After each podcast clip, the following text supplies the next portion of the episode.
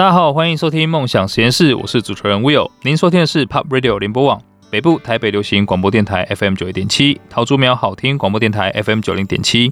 那温馨的提醒一下哈，下载 Pop Radio 的官方 App 收听节目，还可以跟主持人以及嘉宾进行互动哦。哇，今天呢非常非常开心，而且荣幸，而且我很兴奋哦，邀请到一位真的是超级跨界的人啊！哦，他跟我一样的年纪，但是呢，他跨足产业应该比我多了至少三十年之类的。那现在呢，他也是这个 Sense 集团地质时的台湾区负责人吴博元 Michael，欢迎。Hello，Hey Will，今天很开心可以受到你邀请来跟你聊天，我的荣幸，我的荣幸，对。其实我相信，应该江湖很多人听过 Michael 的这个威望了哈。那也请 Michael 可能跟一些还不知道的人介绍一下你自己。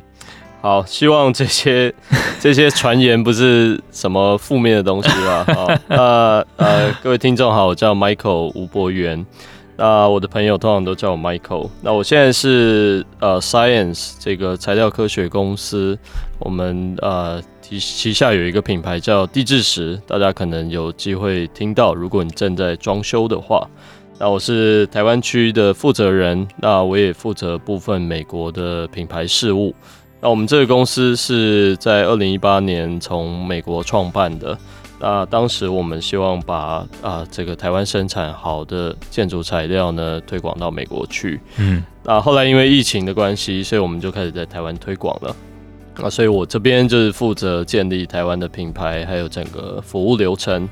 那我自己是台科大建筑系毕业的，就像刚刚 Will 提到，我后来很不务正业的跨足了很多产业。对，真的从结论上来看，呃，台科大毕业可能现在在走建材相关的，看起来蛮合理啊。但是如果大家待会听完他过程当中走过的路，我相信你会觉得真的是非常不安分守己的人，很曲折啦，很曲折，真的从外人看来都很曲折，真的。所以其实呃，真的也也。疫情虽然说是一个好像不太好的东西，但是我们也看到了很多疫情带来的一些好的结果，可能更多人跟家人相处啊。那对于我来说，因为刚好我最近也是在想说要装修房子啊，或者看房子哈，我发现说哇，有这么好的建材可以留在台湾，这是很棒的事情。所以这也是拜疫情所赐了。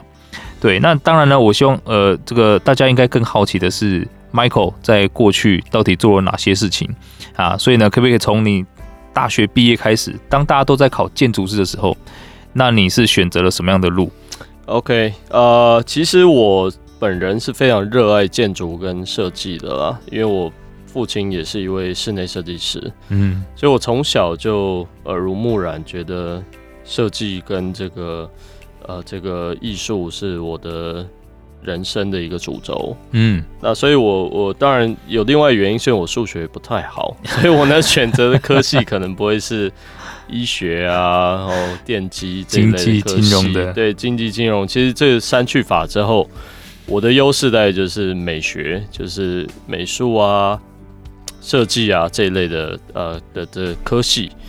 那所以，我进了台科大建筑系，其实是我那个人生那时候的第一志愿。那读起来也很开心，然后我也很喜欢这个产业。嗯，那后来我毕业的那一天，呃，其实我就决定不要走这个正规的建筑设计。哦，OK。其实我我在大二的时候，我就已经付费那个建筑师补习班了。全额付费，oh, okay. 然后我就想说，我大二就要赶快去补习，然后去毕业以后职业，呃，就是去工作个一两年，然后就一边考试。OK，那希望可以成为一个很年轻的建筑师。嗯，可是因为我从高中在大安高工建筑科开始，我就一直在事务所实习，哦、呃，oh. 所以我这样实习了七年，六七年。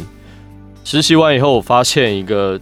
呃，当时台湾的建筑的一个现象，嗯，哦，因为这个建筑它是牵涉到上千万、上亿甚至几十亿的一个这个资金的案子，对对对，所以很难有机会交给一个呃这个白手起家的建筑师，可能三十岁、二十多岁甚至四十岁，可能都有一点难度。所以我就发现建筑师的这个职涯，他可能要在。四十五，年轻一点的话，四十五岁，然后平均可能要到或许五十，嗯，他才能开始开他自己的事务所。嗯哼哼。那因为受我妈妈的影响，所以我从小一直也想要创业，就是有那种创业 DNA。因为我妈就是一个创业家，所以，所以我我父亲设计师，我妈创业家，那所以我我是算是结合了他们两个人的一个 DNA，然后，所以我就觉得说，怎么可能我到五十岁我才能开自己的事务所，把我名字挂上去，或 我才能做我想要理想里的设计？哇，那所以所以后来我就想。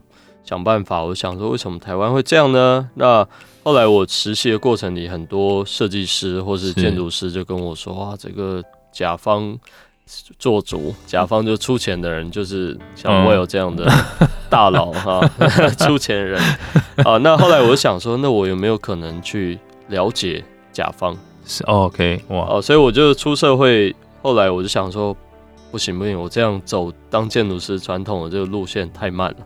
所以我想说绕个路，哦，我去了解一下商业世界如何运作哦。因为在过去十几年前，我们受教育的时候，网络还没有像现在这么发达，没有这么多 open source 的东西，所以我其实很难知道说，比如说你刚刚讲的金融业、哦经济、哦法律、医学，他们到底在做什么？他们的专业是什么？那我不知道他们，我其实就不知道社会怎么运作嘛。了解。所以后来我我毕业以后第一份工作其实是去了一个小的 startup 做 EC 的。所以在二零一二年的时候啊，我当完兵的时候，EC 是很很 booming 很成长的一个产业。所以我们那时候做一个代购的一个 EC platform。嗯哼。那所以我就了解说，哇，原来。工程师是这样运作，因为我我的专业其实是设计嘛，所以我就去当一个美编，OK，啊，去画 画这些 Photoshop，画这些呃呃网站的版面。是，那后来后来在 EC 之后，我又到了餐饮业，我后来到那个 Kiki 餐厅，啊，就是青梅姐的这个创办人这个 Kiki 餐厅。的人之长，对对对，所以我到了 Kiki 以后，我那时候又是王品最。红的时候，嗯，大家都说哇，服务业鼎泰丰，嗯，所以我就进到了一个台湾最有竞争力的产业，就是餐饮服务业，是。去蹲，然后去学习。那在在那边确实学到很多，然后也因为老板的这个赏识，嗯，然后给我机会去有很大的管理权限，嗯，所以我记得那时候在二十五岁、二十四五岁，对，就有机会。呃，直接间接的管理这种上百人的哇餐饮团队。是，那我觉得这是很幸运的啦。那后来又辗转跑回了一个呃，算是我的本科，就是在我在二十六七岁的时候，我又回到了一个这个叫永联物流开发，嗯，他们是专门盖仓储的基础建设。然后就是一个这个建设公司，然后去、嗯、去去做这些仓储 infrastructure 的建立，嗯、然后还做 operation。嗯，所以那时候我本来就以为说啊，那我又回到建筑了，哇，比我预想的，我本来设定十年以后是。重回建筑，对，就比我预想的早了五年，我觉得哇，很兴奋，很兴奋。嗯哼，那结果我进去以后，我这个这个接触了很多跟建筑无关的事情，就是所有、啊、我那时候。还取了一个 title 叫 Business Architect，就是商务建筑师，就是无论如何一定要扯一个建筑师。对，啊，那那我在那边把商务建起来而已，但跟建筑没有关系。其实就很多跨界的 跨界的合作，跟 OK 那时候客户有雅诗兰黛啊，或者别的哇别的品牌，那陆陆续续做了以后，发现啊，我还想要创业，所以我后来又创业哇，做了这个在。永联的老板也很鼓励年轻人啦，所以他说：“你这个创业不做，不管会不会成功，你应该会遗憾。”嗯哼哼哼，所以他鼓励我去做，所以后来我就创了自己的第一个公司。那时候我对这个 community，嗯，社群很有兴趣，然后我想要帮 community 加入一些内容，对，所以就做了一个有点像大人的 Crane School，就是我们 创业家或是。专业经理人的补习班，所以做了很多很多的课程。那那时候还没有像现在这么多，像商周学院，对，或者是天下学院这一类的学院。那我们那时候在一五年的时候就没有啦，我算 我算是尝试着然 后去实现一些理想。嗯，那在那个创业两三年间，其实也也学到很多。所以创业完以后，我就进到了刚刚讲一个很跳痛的，就是虚拟货币的 场外交易所。那那个结束以后，我又回了餐饮业，加入一个呃 VG 餐厅，帮他们做这个营运顾问。那最后我就、哦、呃到了现在这个地方，也算是我第二个创业。哇，对，所以刚好我回来就是十年，哎、欸，蛮酷的，对，真真的是一个曲折离奇的故事，曲折离奇，而且没有真的没办法计划的，就是真的，一点一点去变。我只是好像有一个方向，嗯，但都不是我的计划。可是我觉得这个，呃，很多人觉得说一定要按照计划走等等的，但是也会因为这样可能产生一个管窥效应，你看不到可能当下更多的这种机会。那其实，呃，在整个过程当中，我们也发现说，其实这个 Michael 啊，他虽然每一次看起来都是很跳痛，可是基本上都有有都是有迹可循的啦。而且，其实在他在转职的过程当中呢，我们也看到他做了很多很有趣的事情，比如说我特别注意到一件事情是，他已经连续好几年的时间。每个礼拜六都会跟不一样的人吃饭，哇，这个是到底怎么做到了？以及为什么想做这个事情？哦，这个疫情的关系，我们已经有一段时间没有办这个聚会了。不过我真的很想念那个过去这个七年的时光 啊！所以刚刚七年呢，Will 你有讲到我们，我们其实在过去七年，每个礼拜六我都会找十个不同领域的朋友。嗯，然后一起在这个我们东区有一个港式饮茶叫金星，然后去去那边有一个大圆桌，我们去做一个聚会。那那我那时候那时候初中其实就是我刚刚提到，我在大学毕业以后，我其实不知道别的产业或科系在做什么。嗯，那所以这是一个很强的动机，所以我到一二年的时候，我其实就创办了这个 community 这个社群。嗯，那最初我那时候的原型是像这个 TED Talk，我找了很多不同领域的朋友，然后做投影片分享他们的专业做什么，然后做这样的 idea exchange，让大家互相学习。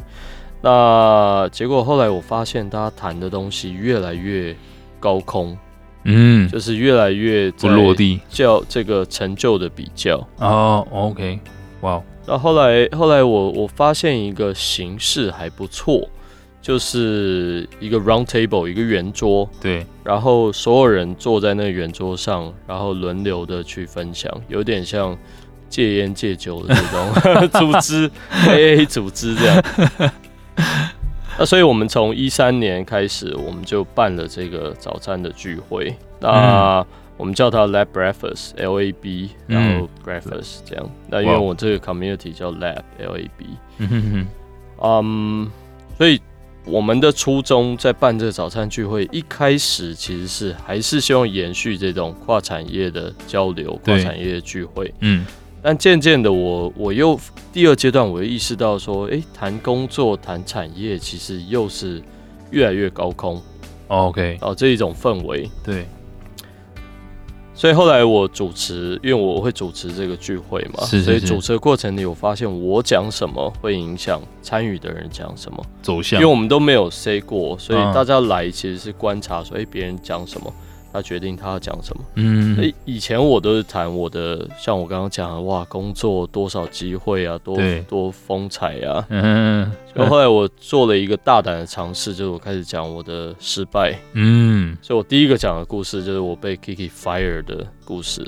哇，所以你刚刚问到说，哇，这么好的这么好的工作，为什么要离开？可以顺便讲一下吗？我被被离开，对，我被，其实是我那时候自己的大头症啊，我觉得那时候二十四五岁，嗯，然后觉得自己很有能力啊，觉得哇，管理，因为我那时候很很勤奋的读书，所以我看了很多管理的书，然后套用回 Kiki 当时的管理，那很幸运，也很不幸，就是奏效了，嗯，那幸运的地方当然对公司很好，那不幸的地方就是对我自己不好。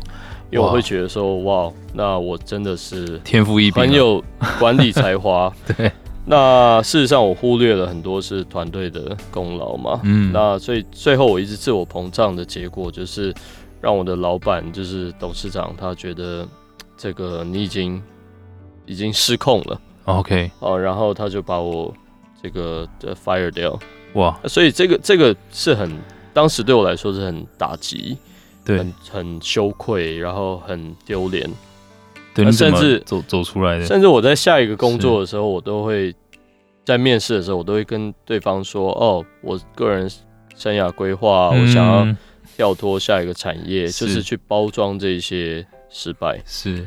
那后来很更丢脸的就是，因为我下一个面试其实是一个大公司，所以他们会做很多 due diligence。对，所以他去打了这个 reference call 以后，发现我是被 fire 的。那但他们也很也很啊、呃、很有风度，就是没有戳破我。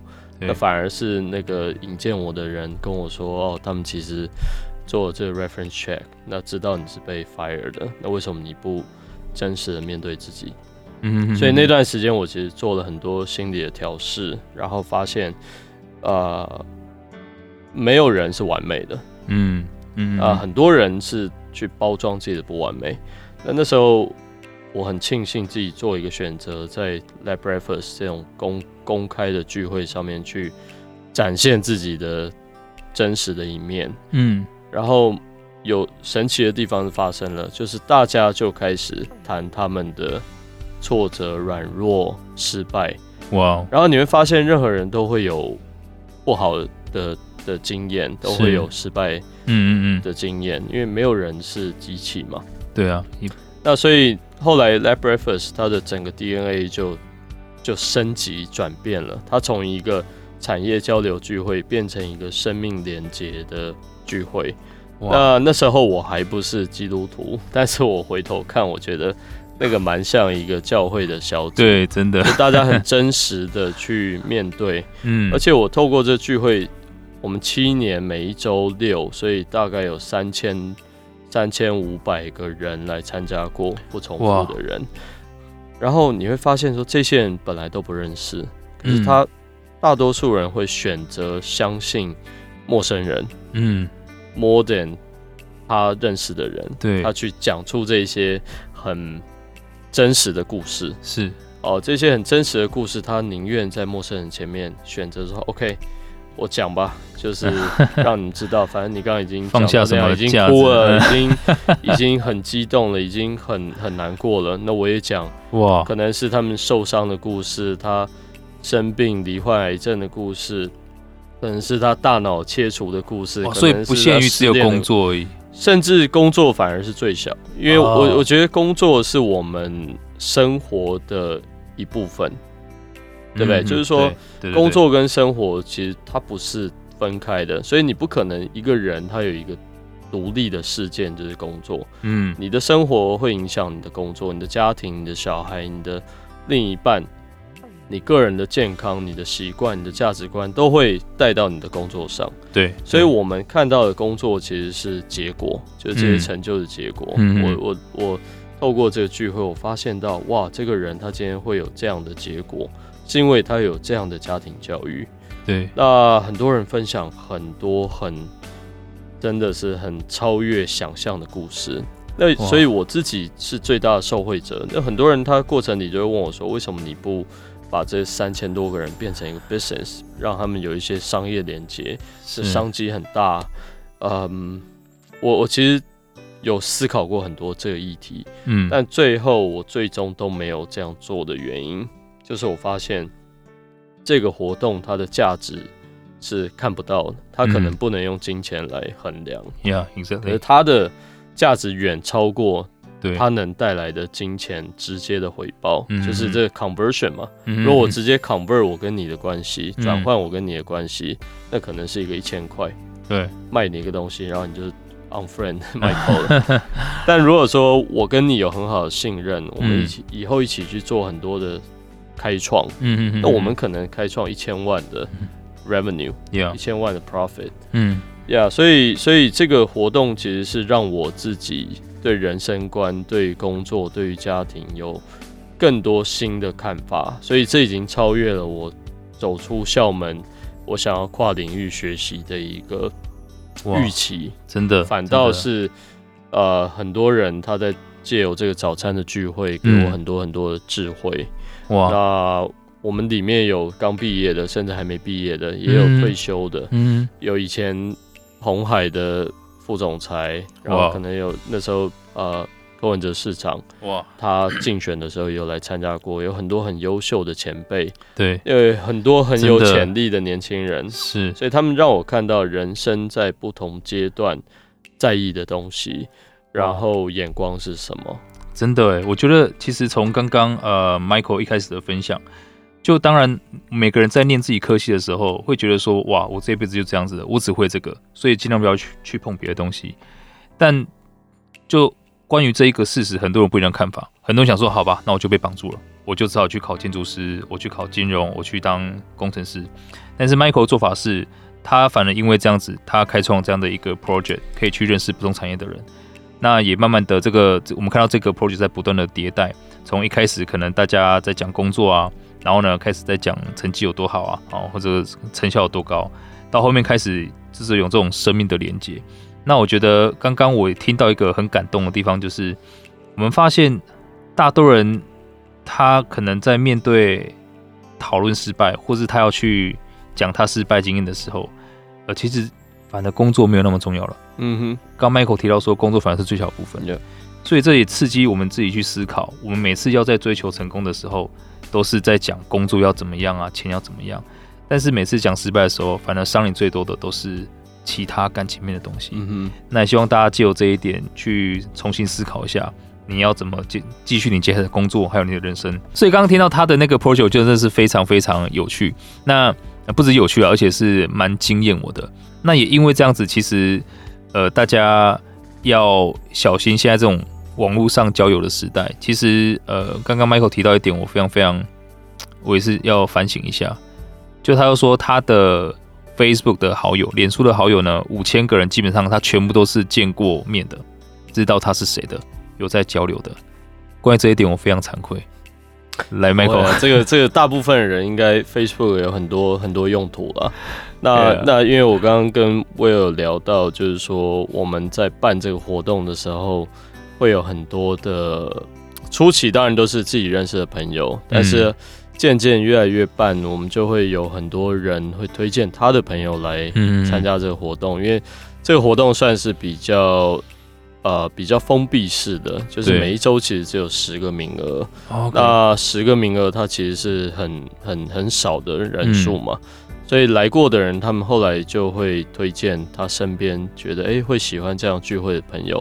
那所以我就会慢慢的加这些人的 Facebook，然后认识他们。透，因为我们都透过 Facebook 去做对活动的管理。没有说，那你十个名额没有因为人数增加，你要去扩扩张它吗？我其实曾经想过，我第一次办是十个人，然后第二次办我办到四十个人。嗯，我把一个美式餐厅的一个区域整个包下来。那后来我第三次就觉得不能办这么多人，因为那变得很像婚礼，哦，就是我我要一直招待介绍说，哎、欸，这是 Will，这是 Tiffany，这是谁？帮你介绍一下，然后三个小时就过了。哦，所以它的品质是呃。没有那么好的，因为我我我认为人跟人的相处有他的注意力的限制，嗯，就你能记得的名字是有限的，你能听到的故事是有限，每个人能发言的时间是有限的，是，所以我我们后来找到这个 best practice，嗯哼，就是呃十个人一个圆桌三个小时，哇，那每一个人大概有七到十分钟去分享一个故事，其实跟我们。录音的这个时段很像，就是你，你给我十分钟，嗯，我跟你讲一个故事。哇，五分钟又太短，十五分钟、二十分钟又太久，所以十分钟是蛮好的一个故事的时间长度。真的，我觉得其实这个也是一个，因为你不把它看成是一个盈利的项目，对，所以你反而可以更加去追求那个品质。没错，那因为这样，它其实产生的价值是更高的。没错，没错。对，那其实刚刚你提到说，在整个过程当中，已经几千个人呃来过这个聚会，你也就这样子接触了这几千个人。那这些人可能有像柯市长啊，很多很很很棒的这些前辈，有很多潜力的新秀后辈等等的。那可不可以跟我们分享一下，就是在这些过程当中，你觉得呃，从这些很有智慧的交流上面哈，你慢慢的发现最重要的，对你而言呢、啊，你觉得你人生最重要的事情是什么？其实。这个会影响到我当时的人生阶段，因为我刚开始办的时候是二零一三年，对哦，二零，那所以回想二零一三年，我是二十四、二十四岁吧，二十三四岁，二十三四岁的 Michael 想象的当然就是如何让薪水快速成长，如何让呃让职称快速成长，所以。要么涨薪水，不然涨职称。其实那时候我都很开心，因为那时候我们有很多的 peer pressure，就这些刚出社会的人，可能来自台清交城、正大这种很优秀的学校，那他们在各行各业都成长很快。嗯哼哼哼，所以我那时候是很浮躁的一种性格，所以在那个人生阶段，我在找的，在这活动上，我找的是机会。嗯哼，比如说哇，大公司的。总监、老板，然后我希望在这个活动上可以惊艳他，可以让他对我留下印象。所以第一个阶段其实是自我，嗯，哦，我在找，我在我在体现自我，我想要让自己发光，然后其他人是呃这个这个参与。对。那后来我到了二十六七岁，第二个阶段，我创业了嘛。所以，我二零一五年的时候，我创业，然后我受洗成为基督徒，然后同一年我也结婚。所以那一年我的心境其实是在找平衡。嗯，就是我我发现人生里面不只是有工作，甚至是工作不是最重要的。是，就我刚刚提到的信仰、对婚姻跟事业，我是意识到说，哎。另外两件事，甚至可能比事业还要重要，因为你没有好的婚姻，没有好的家庭，你没有对的价值观，嗯嗯，你可能不会做出太好的事业。啊，真的。所以第二阶段的平衡，就是我在找那些看不到的东西。所以第一阶段我找看得到的东西，第二阶段我找看不到的东西。那第三个阶段就是到了我创业失败，或是被被被 fire，或是很多挫折以后的重建。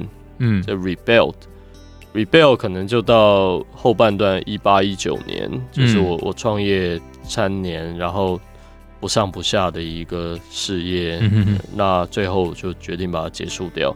那 rebuild 自己就把自己的定位搞清楚，所以第三阶段就是自我认识了，就是认识说，OK，三十岁的 Michael 是一个，实际上你是一个什么样的人？每一个人都有不一样的特质，有不一样的天赋，有不一样的热情，嗯，所以我不可能成为其他人。所以借由这三千多个人的故事，其实我就看到了三千多种人生。嗯哼，很多人很年轻就做得很棒，对，然后后来跌了很大跤，有一些有站起来，有一些没站起来。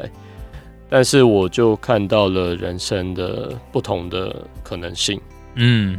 哇，我觉得这个是很棒的一个过程。就即便看起来像是认识很多人啊，但其实到最后是借由这些人可以更认识自己。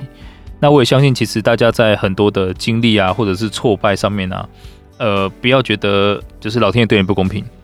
就像 Michael 他讲的，每一个人生阶段，你看到的以及你想要的都会不一样。所以其实就算你今天可能觉得你很努力的，没有得到你要的东西。呃，请不要忘记了，我相信这个是可能，呃，老天在为你的下个阶段做准备，你可能去值得更好的。嗯哼。那从刚刚 Michael 的分享，我也发现一个很有趣的事情啊，就是他在 Kiki 那个阶段，呃，真的是应验了一句话，叫“年少得志”，其实不一定是一个非常好的事情。那其实，在我们投资的过程当中也是一样的哦，就是我们觉得最可怕的不是犯错，最可怕的是你以为自己做对了。嗯，当我这种状况的时候，你会用错误的这种方式一再的投入，然后就越投越多，直到哪 哪一天一次失败就让你倾家荡产。对啊，真的。所以其实呃，在刚刚的 Michael 的分享里面，我们看到了慢慢的他从一些比较外显的东西，甚至是要符合社会主流价值观的这些事情，慢慢的开始内化，然后呢去追求一些无形的，再到他希望可以去做更多的自我认识啊、探索啊。那我看到现在 Michael 也是一个非常。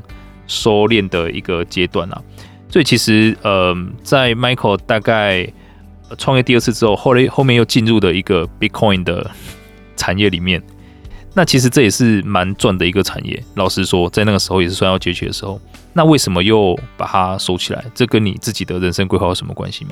呃，其实我是在二零一八年初的时候加入这个。呃，一个虚拟货币的场外交易所叫 OTC BTC，嗯哼，那所以这个这个这个平台其实不是我创办的，我是加入了一个我在第一份工作 EC 公司认识的一个这个工程师大神，OK，啊，他所创办的一个这个这个平台，场外交易平台，OK。那那个阶段其实很有趣，因为我最初接触虚拟货币是在二零一七年下半年，嗯，那那时候最火红的地方其实是中国，中国市场里面有很多很多很积极的这个虚拟货币的交易者，嗯哼，所以我那时候在二零一七年底的时候就飞到北京，嗯，然后去去去感受一下这个。那时候热络。热络。哦，那时候可能呃，在在这个中国国内，它的它的交易所是很多很多，甚至现在最大的币安，嗯，那时候都还没有这么有规模哇哦，那时候有什么火币呀，哦，这这些火币王啊，百家争鸣的状态，百家争鸣的。然后后来在一八年的时候，我们就做了一个这个场外交易的交易所。那其实我我这个就是自我认知以后的过程，因为我。经过了这些年，我发现自己其实是一个营运，营运是符合我的个性的的一个这个角色，所以我加入加入这个虚拟货币交易所的时候，其实我担任的是人事跟营运相关的事项，反而不是交易，反而不是这些行销或是业务。对，那那在里面，其实我就是做。过去我所有工作里面做的工作就是营运，嗯，那当然外界看就会觉得啊，你不务正业。可是我我只是觉得我换了任何产业，我都其实都在做类似的事情，其实就是人事管理啊、嗯、招募啊、人才发展啊、啊组织架构啊，因为这些就是公司的骨干嘛。嗯嗯嗯。所以我加入虚拟货币交易所的时候，其实也是保持着一样的心态。当然很多不一样的产业特性，就是啊，我们刚刚有聊到。在虚拟货币那时候是非常的成长，非常的快速，的需求很大，是，所以我们也做了这个 ICO，然后有很多很多的资金，嗯，那在在花钱上，我们公司非常非常大手大脚，积极的大手大脚，那一两百万去 sponsor 一个活动，对我们来说是哇，好像不用钱一样的，哇塞，所以那是很好的经验，是，那为什么从那个时候又跳回来，现在要做这个？我跳回来的原因是我我发现那是一个非常好的市场，就是非常集中资金啊、嗯、人才啊，但是在那样的领域里面，其实你第一你需要有很高的热情，对于交易，对于是。对于资金，对于整个经济脉动，对于消息，嗯，这需要这需要 passion，yeah，那我。本人对于这些事情比较没有这么高的粘着度，因为我我个性比较慢一点。那你加上当时是已经有对，然后我我那时候太太怀孕，嗯、那所以虚拟货币世界二十四小时交易跟股票市场不一样，对，所以它其实三倍的密集度，对，对对。那所以我没办法去 commit 这样的时间去让我的太太怀孕的太太还有即将出生的小孩，我就没办法想象说哇，我到了半夜。每天我那时候我都是每天工作到半夜哇，那所以我我不能让我的孩子出生以后我还是每天工作到半夜，所以我最后毅然决然得到一个结论，就是虚拟货币是一个好的产业，但是不适合我，就这样。哇，那真的是一个很棒的抉择。所以其实我相信，所谓好的决策或者是所谓的叫这种极简啊选择啊，它不是说你有二十个坏的选项，然后你选出呃第二十一个那个好的。而是可能你有二十五个都很好的选项，但是你要知道你是谁，没错，你适合什么，去选出最适合的。那当然一定会有有舍有得啦。但是我相信，呃，如果你也经过这样的一个过程，你会慢慢的收敛成你自己最想要的样子。所以其实从 Michael 他一开始在呃大学的时候，明明是这个建筑系毕业的，那一直在跳到可能是年少得志啊，到一些餐饮的产业啊，到自己在创业啊。然后到最后，终于是回到这边来。那还有他在很多的这个他他自己的工作之外，他也不断的在做连续七年的这个周六的聚会。其实我在过程当中发现，最重要的一个事情是很自律。因为老实说，先不要讲说你在一份工作里面，你要可以持续做一件事情做七年。那我们看到 Michael 在做这个事情的时候，其实从呃一开始的产业的转变、工作的转换，到可能创业的身份，再到他。即便已经结婚了，然后准备生小孩了，他也是继续在做这件事情。所以也希望大家真的，呃，如果你有觉得自己很喜欢的事情或者想做的事情，那先不要去用钱衡量它的价值，对，用你想不想要。因为我相信，可能也因为 Michael 做了这个周六的早餐啊，这个 Lab 的的的这个事情，导致他在后面有看到很多的机会、很多贵人以及自己的成长，更加认识自我了。